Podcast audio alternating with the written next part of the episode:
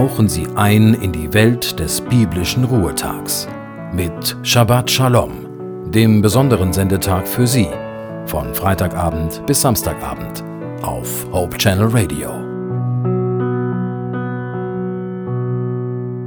Sie hören Hope Channel Radio.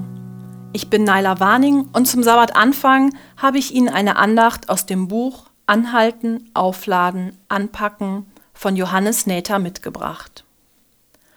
Die Situation wiederholte sich fast jeden Sonntagmorgen. Mit ein paar Freunden aus der Jugendgruppe spielten wir Fußball. Die beiden Teams setzten sich aus unterschiedlichen Leuten zusammen, die Lust auf Fußball hatten und da waren. Man kannte sich. Dann kamen die Jungs vom Bushido, einem Bundesliga-Judo-Club. Jede Gewichtsklasse und jedes Temperament war vertreten. Das Spiel lief und mit dem Tempo stieg der Einsatz, was wiederum Rempeleien, wilde Gesten und stattliche Flüche zur Folge hatte. Wenn es grenzwertig wurde, was eigentlich immer der Fall war, griff Wolfgang Hoffmann ein. Hoffmann trabte langsam übers Spielfeld. Er sah überhaupt keine Veranlassung, sich zu beeilen. Seine langsamen Schritte hatten fast etwas Provozierendes. Seine ganze Haltung strahlte eine unangestrengte Souveränität aus. Jeder von uns blieb dort stehen, wo er sich gerade auf dem Platz befand. Wir wurden dazu nicht extra aufgefordert, denn wir wussten, Hoffmann regelt das schon. Er brauchte kein Gebrüll und schon gar keine Handgreiflichkeiten, um eine Situation zu entschärfen. Er sprach leise und ruhig, wandte sich mit einem verschmitzten Lächeln ab und das Spiel ging weiter. Hoffmann war kein Superschwergewicht, vor dem man erstarren musste. Auch sein Fußballtalent hielt sich in Grenzen. Aber Hoffmann war der erste Deutsche überhaupt, der bei den Olympischen Spielen eine Medaille im Judo gewonnen hatte. Mehrere internationale Titel und eine erfolgreiche Karriere als Trainer folgten. Bei uns auf dem Rasen war er der unumstrittene Chef, fand immer freundliche Worte und mahnte zur Besonnenheit.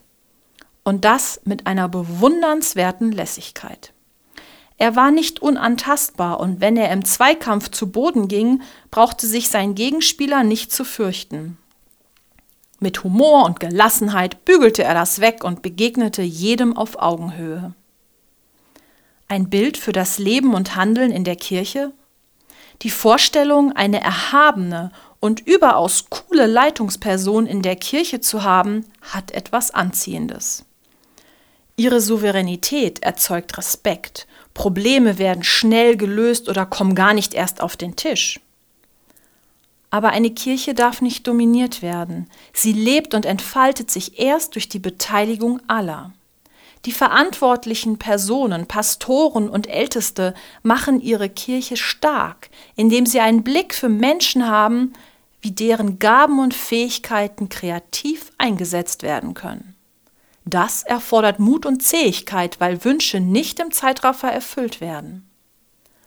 Zur Zeit der Urgemeinde hatte Paulus mit Barnabas einen beinharten Konflikt, weil Paulus sich nicht noch einmal auf Johannes Markus, einen relativ jungen Mitarbeiter, einlassen wollte. Zu groß war der mit ihm erlebte Frust. Aber Barnabas ließ nicht locker und nahm Johannes unter seine Fittiche alt und jung zusammen. Barnabas glaubte an Johannes. Ich kann mir vorstellen, dass sich beide gegenseitig etwas beigebracht haben, genauso wie ich als Jugendlicher in meiner Kirchengemeinde von Älteren profitiert habe. Wahrscheinlich haben sie auch von mir und anderen Jugendlichen gelernt, einfach weil wir einen anderen Blick und einen ganz anderen Zugang zu bestimmten Themen hatten. Sie fanden es toll, wenn wir uns mit jugendlicher Unbekümmertheit in ganz verschiedene Bereiche des Gemeindelebens einbrachten.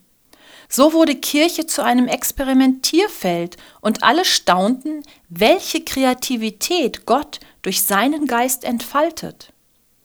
Sag doch nicht, dass du zu jung bist, mahnte Gott Jeremia, als dieser sich wegen seines Alters noch nicht in der Lage sah, Verantwortung zu übernehmen.